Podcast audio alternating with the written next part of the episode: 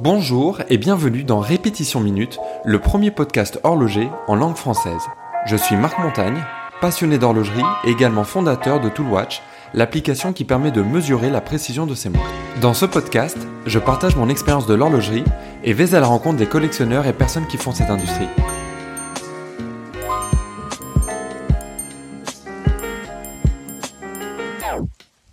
Bonjour à tous. Aujourd'hui pour ce 30e épisode de Répétition Minute, je suis euh, à nouveau rejoint par mon ami Diego Asconegui, expert en horlogerie ancienne. Et alors Diego nous avait fait l'honneur de sa présence euh, pour l'épisode 22 pour une petite visite de la ville de Genève en passant par les, euh, des lieux intéressants d'un point de vue horloger avec une thématique, c'était celle du Rhône, donc on a suivi un petit peu le, le Rhône et, et vu des lieux intéressants en horlogerie. Et alors pour cet épisode, qu'est-ce qu'on va voir? Quel va être le thème? Euh, salut Marc et merci de me recevoir à nouveau. Je suis un peu monomaniaque, donc vu qu'on s'est quitté au bord du Rhône, je te donne rendez-vous au bord de l'Arve pour un épisode euh, sur évidemment l'horlogerie, l'architecture, le design et l'art contemporain. Et justement, ce qui fait le lien entre euh, le quartier que j'aimerais te présenter aujourd'hui, qui est le quartier de Plein Palais, et le quartier des Acacias, c'est le pont Hans-Wildorf. Donc c'est le pont sur lequel on se trouve. Et si je dis Hans-Wildorf, tu me dis? Je dis forcément Rolex, donc c'est le nom du, du fondateur. Exactement. Donc c'est un grand personnage de, de l'horlogerie, euh, disons suisse, même si l'histoire ne commence pas en Suisse parce qu'elle commence en Angleterre, où euh, justement Hans Wildorf euh, va s'installer en 1908 et va créer euh, Davis Wildorf, qui va être sa première entreprise de, de montres. Des montres qu'il va fabriquer notamment en utilisant des mouvements suisses, qui va donc importer en Angleterre et après vendre notamment en Grande-Bretagne, mais aussi dans tout l'empire britannique. Donc tu imagines Australie, Nouvelle-Zélande et autres. Il me semble que lui-même n'était ni anglais ni suisse, il était allemand, c'est ça? Exactement. Donc euh, lui, il est allemand, mais il arrive très tôt euh, en Suisse pour un court passage euh, à la Chaux-de-Fonds, notamment. C'est peut-être là qu'il va avoir ses premiers contrats en tant que représentant pour l'horlogerie, qui va l'emmener en Angleterre. Très bien. Donc, est-ce que tu peux nous dire un petit peu plus maintenant qu'on connaît le nom du pont euh, Qu'est-ce qu'il a d'intéressant ce, pont? Donc, ce, pont est très intéressant parce que déjà au niveau euh, architectural, pour moi, il, il, a ramené une vraie rupture en 2012 dans le paysage euh, genevois. Donc, c'est deux architectes euh, qui sont Broadbeck et Roulet qui vont le, le construire. Broadbeck et Roulet, c'est des architectes qui travaillent beaucoup avec Rolex, qui ont fait la plupart de leurs bâtiments euh, ici à Genève. Et ce qui est euh, aussi intéressant avec ce pont, c'est qu'il va remplacer une ancienne passerelle qui a été fabriqué par l'armée à l'époque en 1952, qui avait jamais été remplacé. Ça devenait presque dangereux. La passerelle des fois était fermée quand euh, justement le larve avait euh, des, des, crues. Et la fondation Hans Wildorf, une fondation très puissante euh, ici à Genève, va entièrement financer ce, ce projet de ce pont qui est, comme tu vois, presque suspendu parce qu'il a aucun pilier dans le, la rivière, ce qui lui donne vraiment des lignes superbes et, très modernes. Ok. Euh, il me semble, alors tu me corriges si je dis une bêtise, que c'est le seul pont qui a le nom d'une personne à, Genève et que tous les autres euh, ponts, ils, enfin c'est le nom d'un quartier ou d'un lieu ou de choses comme ça. Mais il me semble que c'est le seul qui a un nom propre. Ah, tu me, tu me poses une colle, ça serait à vérifier. En tout cas, c'est un des rares ponts euh, qui passe par-dessus l'Arve. Euh, je crois qu'il y en a 8 en tout et celui, euh, celui-là en fait, en fait partie. Mais je vais vérifier pour les noms, je te redirai. Ça marche. Et alors, euh, donc là, on est en train de marcher sur, le pont. Dans nos dos, c'est les acacias. Et euh, en face de nous, on va arriver donc sur euh, sur plein palais. Est-ce que tu veux dire peut-être un mot sur les acacias qu'on quitte? Alors, on quitte les acacias, mais on quitte derrière nous, évidemment, le le headquarter de, de Rolex. À savoir qu'en fait, Rolex est une marque qui va s'installer à Genève en 1920. Avant ça, elle va... Donc il y a 100 ans. Ouais, il y a 100 ans. D'ailleurs, je me demande s'ils vont préparer quelque chose pour le centième anniversaire. Il faudra voir ça à Bâle là, dans, dans 2-3 mois. Une grande question. En tout cas, je suis sûr que tu y seras. Toi aussi. Donc le Rolex, oui, Rolex va va toujours travailler avec Egger, qui est ce fournisseur de mouvements euh, à Vienne, qui est un spécialiste de la, la montre d'âme Et dès 1930, il va se spécialiser dans la montre automatique pour créer évidemment ce calibre historique qui est le Rolex perpétuel. Euh, qui a évolué et puis aujourd'hui, enfin, l'histoire n'est plus à faire autour de, du Rolex perpétuel. Mais ce qui est intéressant, euh, pourquoi Genève, finalement Rolex s'installe à, à, Genève, euh, parce que c'est certainement pour, pour beaucoup de raisons mais certains historiens se, se mettent d'accord sur le principe que Genève, au niveau syndical, était plutôt calme. Parce que le, la société dont je t'ai parlé, donc Eger, qui était basée à Bienne, a subi une grande grève en 1917 qui s'est étendue à toute la ville. Et évidemment, tu peux imaginer comme ça peut affecter la production d'une marque qui est représentée dans, dans le monde entier. Donc euh, voilà, Genève, à partir euh, des, des, années 20, va attirer beaucoup de marques horlogères qui euh, sont pas forcément basées à Genève, comme euh, les grands qu'on connaît, Patek Philippe ou Vacheron Constantin, qui ont une forte relation avec euh, Genève. Genève va attirer finalement d'autres marques. Je pense aussi à Baume Mercier, par exemple, qui elle aussi a une histoire avec l'Angleterre et, et l'empire l'empire britannique, qui va s'installer finalement en Genève assez tard. Et euh, Genève va leur offrir déjà un cadre urbain, euh, un cadre où ils pourront rencontrer justement les euh, importateurs de montres, un cadre où des clients extérieurs vont venir, vont pouvoir être accueillis, chose qui est plus difficile si ils devaient aller jusqu'à dans, dans, le Jura ou, ou au fin fond de la vallée de Joux. Alors, ce qui est intéressant quand tu parles de, euh, de l'ancrage de Genève là sur, sur les marques et tu cites euh, Vacheron, Patek, c'est que et, Rolex donc, c'est que et Vacheron Constantin et Patek Philippe, il y a écrit Genève sur leur cadran. Alors, ce n'est pas le cas pour euh, pour Rolex. Il y a écrit Swiss Made évidemment en, en, bas des, des cadrans, comme ça l'est un petit peu partout. Mais c'est c'est intéressant de constater qu'il y a des marques qui vont mettre vraiment en avant le côté suisse et en particulier Genève et, et Rolex qui est hyper implanté dans, dans Genève, comme tu viens de le dire, euh, ne, ça figure pas sur les cadrans. Ah, c'est vrai, peut-être euh, c'est dû aux origines aussi euh, du, fondateur, dans, Hans Wildorf, et à la manière dont il a développé sa marque tout de suite sur l'international et, comme je disais, sur le monde britannique notamment, enfin sur l'empire britannique. Ok. Voilà. Et justement, dans, dans les cas contraires à ce que tu, dis, il y a des marques qui ont rien à voir avec Genève. Je parle par exemple de Audemars Piguet, qui, euh, dans des rares exemples des années 60, tu vas trouver Audemars Piguet Genève, hein, parce que justement ils vont utiliser la notoriété de la ville et leur vitrine commerciale à Genève pour euh, signer leur cadran autre chose que la vallée de Joux. Ok, intéressant. Ça, je l'ignorais aussi. Alors, on a continué de marcher, évidemment, pendant qu'on marche, on, coupe le, micro, sinon ça ferait un, épisode de, deux heures. Et donc là, on est arrivé sur notre nouveau lieu. Donc, est-ce que tu peux nous dire où est-ce qu'on se trouve? Est-ce qu'on va regarder maintenant? Alors Marc, là on est à la, rue des Maraîchers. Souviens-toi, dans notre dernier podcast, je t'avais dit à quel point il y avait des rues qui étaient marquées avec des noms finalement très paysans, hein, euh, sans être péjoratif. Mais un peu quand même. Aucune diplomatie ce garçon. Hein. Donc, la rue des Maraîchers est intéressante parce qu'on trouve encore euh, quelques ateliers de micromécanique euh, et euh, d'horlogerie qui sont qui sont bien dissimulés, mais qui nous permettent de juste faire deux trois mots sur ce qu'est l'industrialisation de l'horlogerie à, Genève. Parce que Genève a évidemment une place de choix dans l'horlogerie suisse, mais finalement elle emploie peu de monde. parce que à travers les années, euh, l'industrialisation va changer.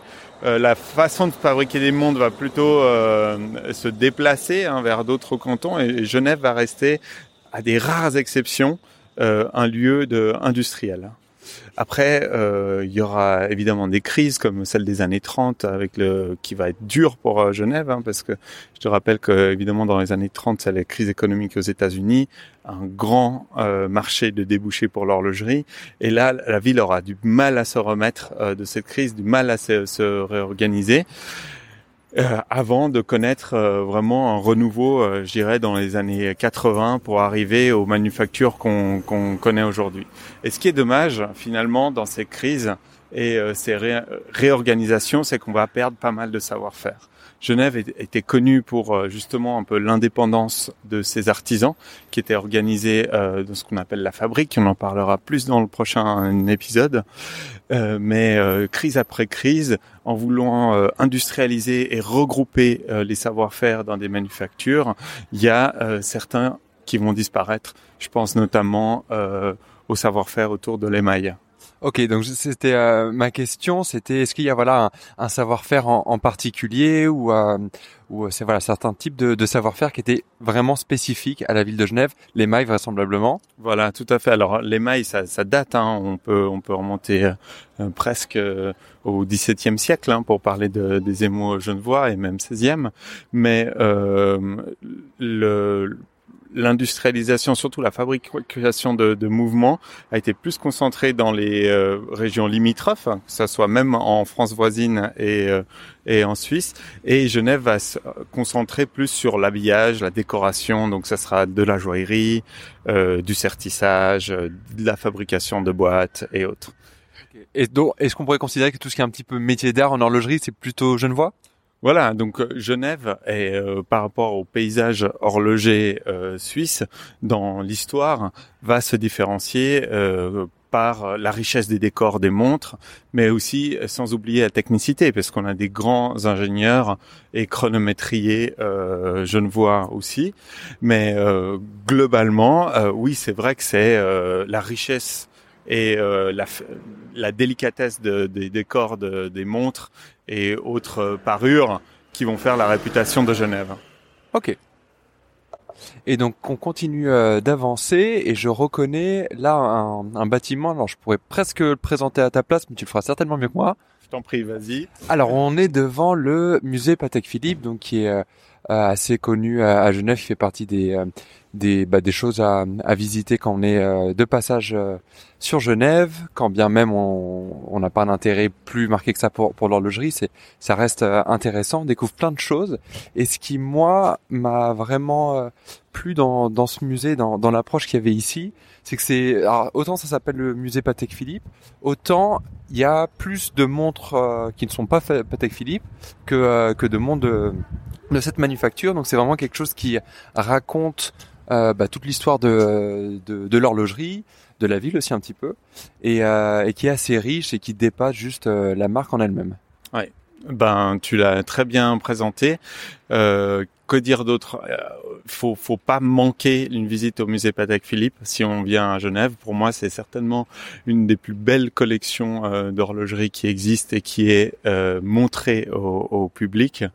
Euh, et ce qui est étonnant, c'est qu'il est particulièrement jeune ce qui date de 2001. Donc la, volonté de, de, créer ce musée a moins de, de 20 ans. Par contre, le bâtiment dans lequel il se trouve, lui, a une relation très forte avec l'horlogerie, parce que je te parlais d'habillage euh, tout à l'heure.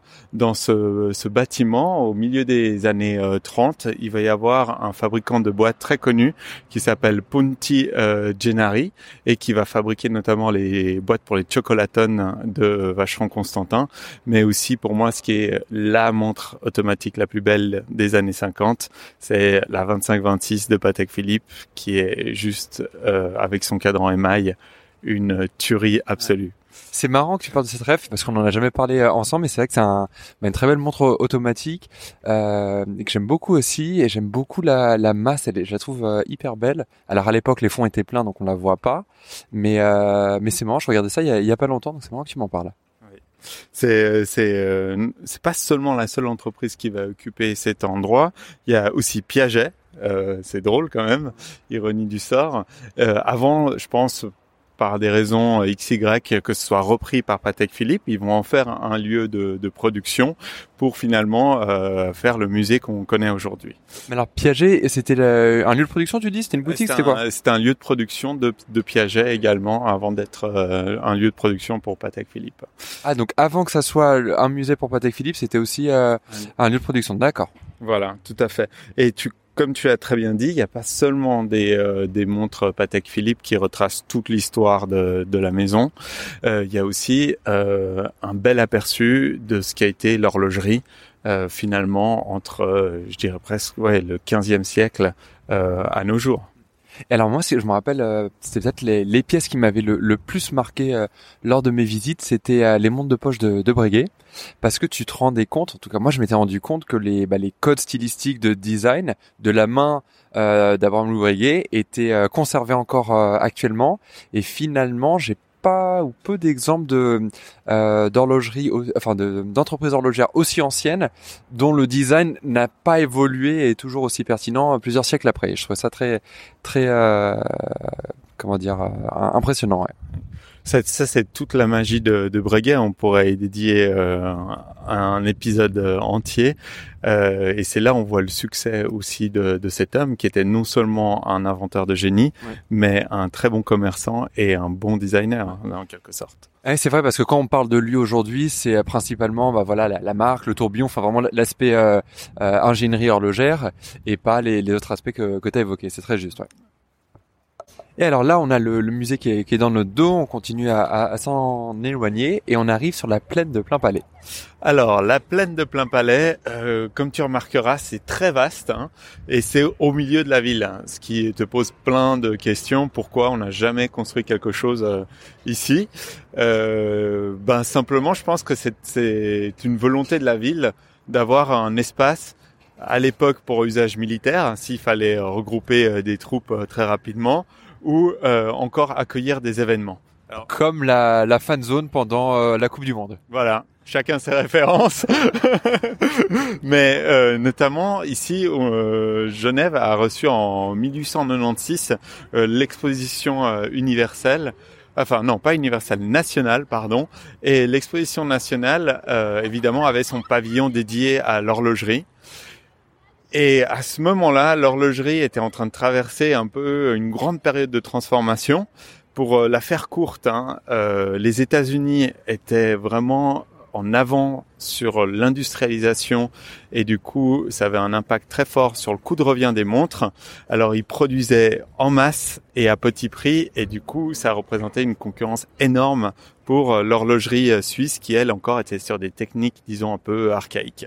Et alors, c'était quelle marque aux, États-Unis? Est-ce qu'il y en a qui ont traversé ce, cette époque-là? Alors, il y a euh, des marques. Je pense pas que Elgin existe encore ou Waltman. On entend. Ou pardon? Hamilton ou pas? Hamilton, je sais pas. Euh, en tout cas, c'était euh, pour certaines c'était des holdings, hein, donc c'est peut-être que Hamilton a découlé de, de ça. Ce qui est euh, assez amusant dans, dans cette histoire, c'est que la Suisse va s'inquiéter et va envoyer un peu des espions industriels pour euh, essayer d'améliorer ici en Suisse nos méthodes de, de fabrication. Et d'ailleurs, il y a encore des outils, euh, notamment pour les connaisseurs, la pince choc, qui est une pince qu'on utilise sur des, des, tours, un nom américain, qui est certainement une invention américaine qu'on a importée euh, en Suisse. Ok. Et alors, euh, ce qui est aussi euh, intéressant, alors la seule chose que je connais moi d'un point de vue horloger là sur cette place-là, c'est quand il y a les, les puces euh, tous les samedis et les mercredis aussi, non? Exactement. Donc euh, les puces, c'est euh, maintenant c'est une institution. Ça existe euh, depuis pas très longtemps, depuis les, années 70. mais la volonté de créer ce marché date quand même déjà des années 50.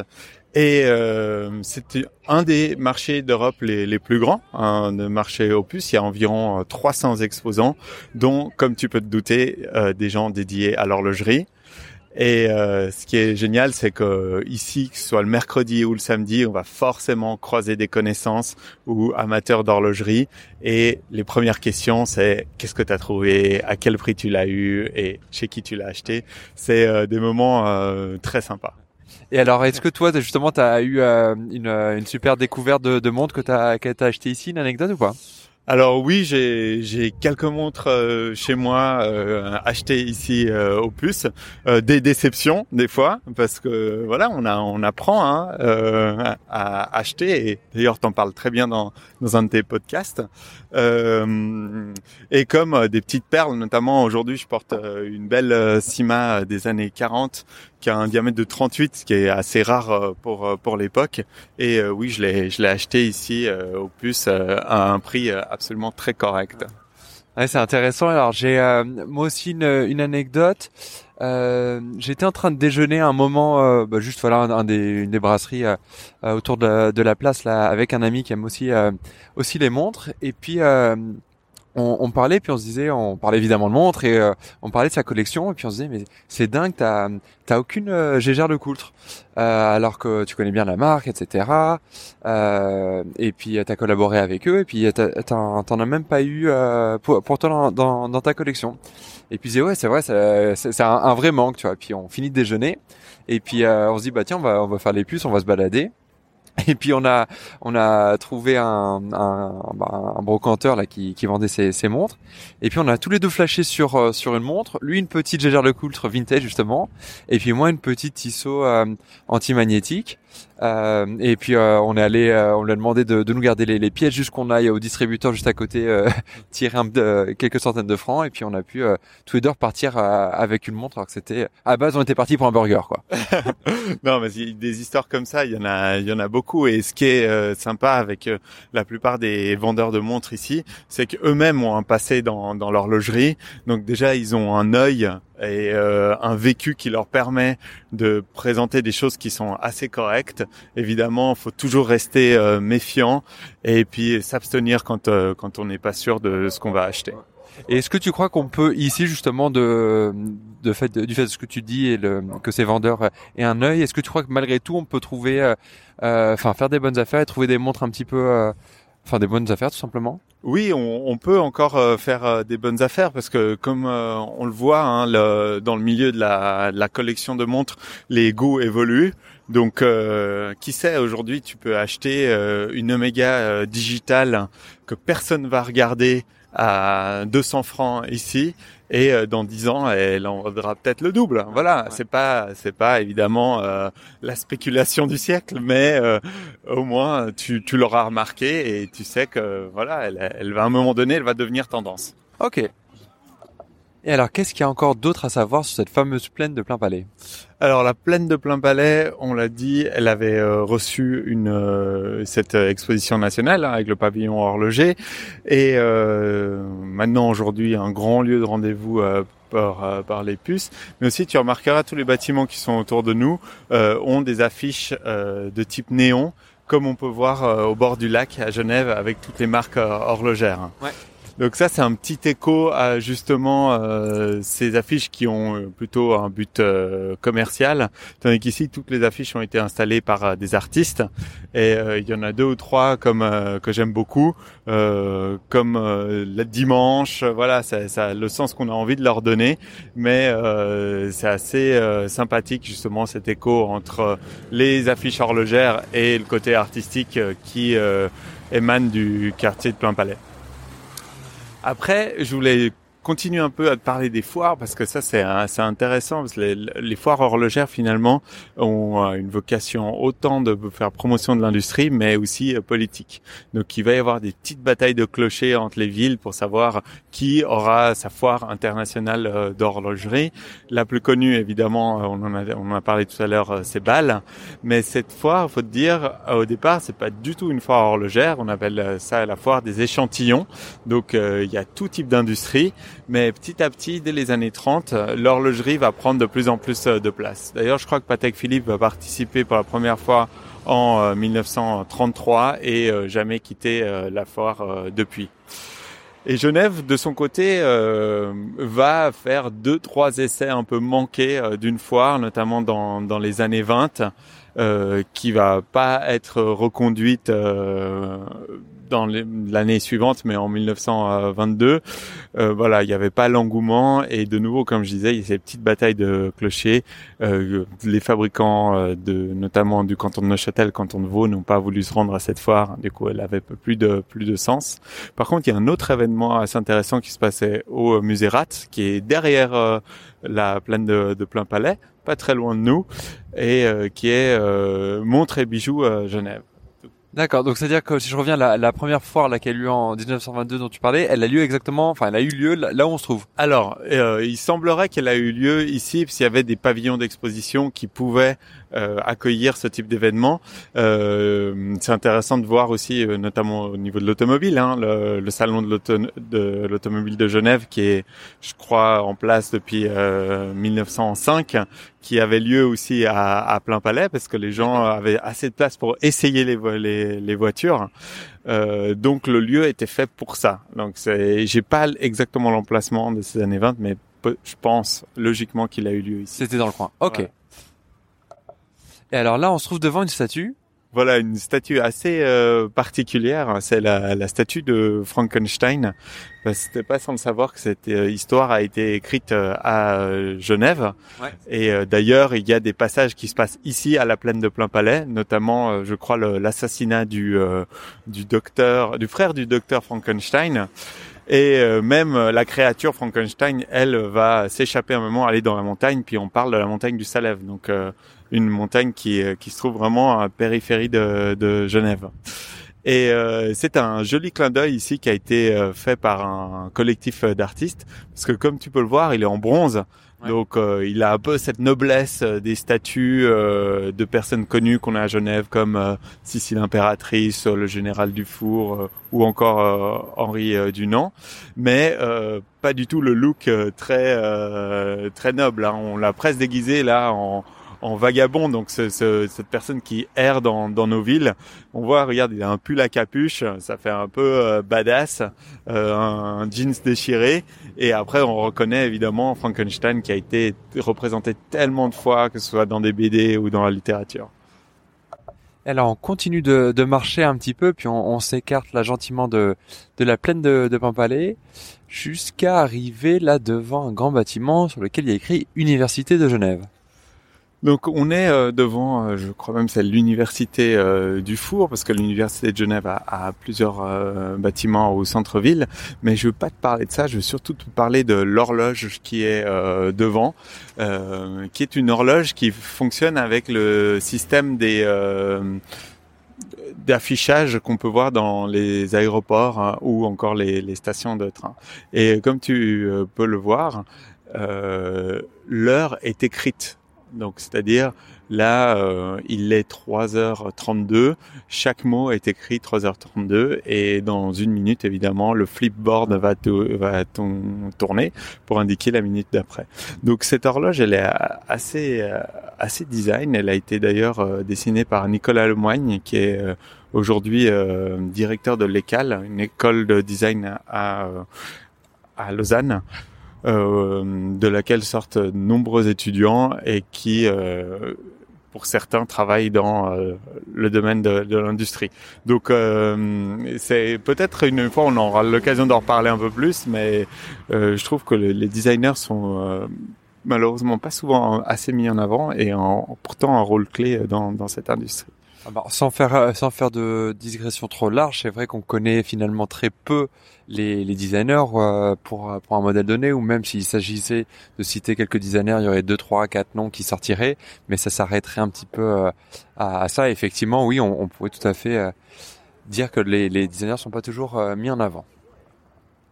Et alors, on a continué de, de marcher jusqu'à un, un, arrêt de, de tram. Je sais même pas le, le, le nom de cet arrêt de tram, et on est à nouveau devant une statue. Exactement, on est à nouveau devant une statue très connue euh, des, euh, des Genevois. Et euh, c'est la statue qui a été créée par Gérald du Cimetière dans les années 80. je pense à la demande de la ville de Genève parce qu'il en a créé plusieurs sur cet arrêt de tram. Et étant un artiste de la place genevoise, il a représenté les grands personnages à l'époque du milieu artistique et surtout contemporain de l'époque. Et devant nous, on a en chair et en os, on peut dire, en tout cas, à, chair en bronze, en chair et en bronze à la, taille réelle. André Dulier, donc André Dulier est un, grand collectionneur euh, d'art contemporain. Euh, dans sa vie, il a réuni presque plus de 10 000 euh, objets, tableaux, photographies, cartes postales. 10 000, c'est à peu près le nombre de montres que tu as dans ta collection. Absolument, absolument. Euh, et euh, André Duillier a beaucoup euh, milité justement pour l'ouverture d'un musée d'art moderne et contemporain à Genève qu'on connaît aujourd'hui, qui est pas loin dans le quartier, c'est le Mamco. Mais ce que j'aime beaucoup dans cette statue, comme tu pourras le deviner, c'est le petit détail de la montre, parce que l'artiste a quand même poussé les détails très loin, et on arrive même à reconnaître le modèle et presque la marque, non? Ah oui, clairement, on voit alors on voit la, la montre euh, dépasser un petit peu de la de la manche de la chemise, de la chemise, et on reconnaît évidemment cette forme de boîte, c'est celle de la Royal Oak. On voit la, la lunette, la couronne, la, la carrure, tout ça, et c'est euh, c'est très rigolo comme détail. Est-ce que tu sais pourquoi c'est, euh, enfin comment cette montre est arrivée là? Est-ce que lui-même l'a portée? On le sait ou pas? Alors, euh, certainement que lui-même l'a porté parce que, comme je t'ai dit, la plupart des personnages ici sont vraiment représentés de manière très euh, réaliste hein, et fi- fidèle. Et euh, on imagine le personnage. Donc, euh, dans les années 80, collectionneur euh, d'art moderne, avoir une Royal Oak était vraiment un, un symbole de modernité euh, très fort. C'est assez logique, ouais. Et donc c'est ici que euh, notre petit tour de, de la ville de, de Genève euh, axé sur euh, plein palais s'arrête. Et euh, je vous dis à bientôt pour un nouvel épisode. Et puis je te remercie évidemment Diego. Merci Marc, à très bientôt.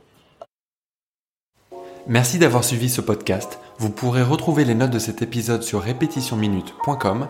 Vous pouvez également vous abonner au podcast Répétition Minute sur Apple Podcast, Spotify ou autre plateforme et laisser un avis sur iTunes si le podcast vous a plu. N'hésitez pas à partager ce podcast avec vos amis. C'est un joli cadeau et ça coûte moins cher qu'offrir une montre. Merci et à bientôt